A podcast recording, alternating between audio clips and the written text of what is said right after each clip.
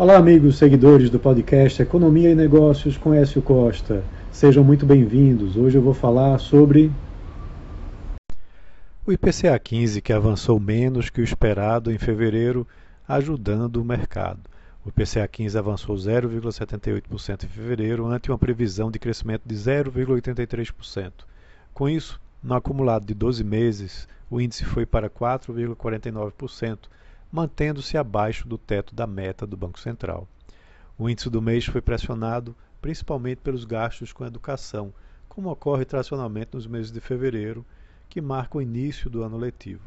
Os preços do grupo subiram 5,07% e responderam por 0,3 ponto percentual do IPCA 15 de 0,78%.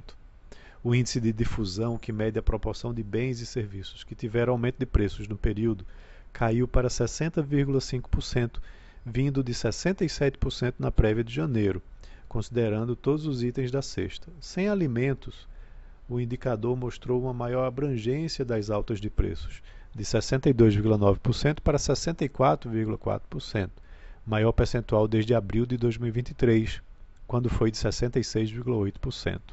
Os dados refletem a desaceleração de preços de commodities, mesmo com efeitos inflacionários do El Ninho, mas com desaceleração da China, que tem impacto na queda dos preços. O setor de serviços é que se mantém como uma preocupação, com pressão ainda significativa no IPCA.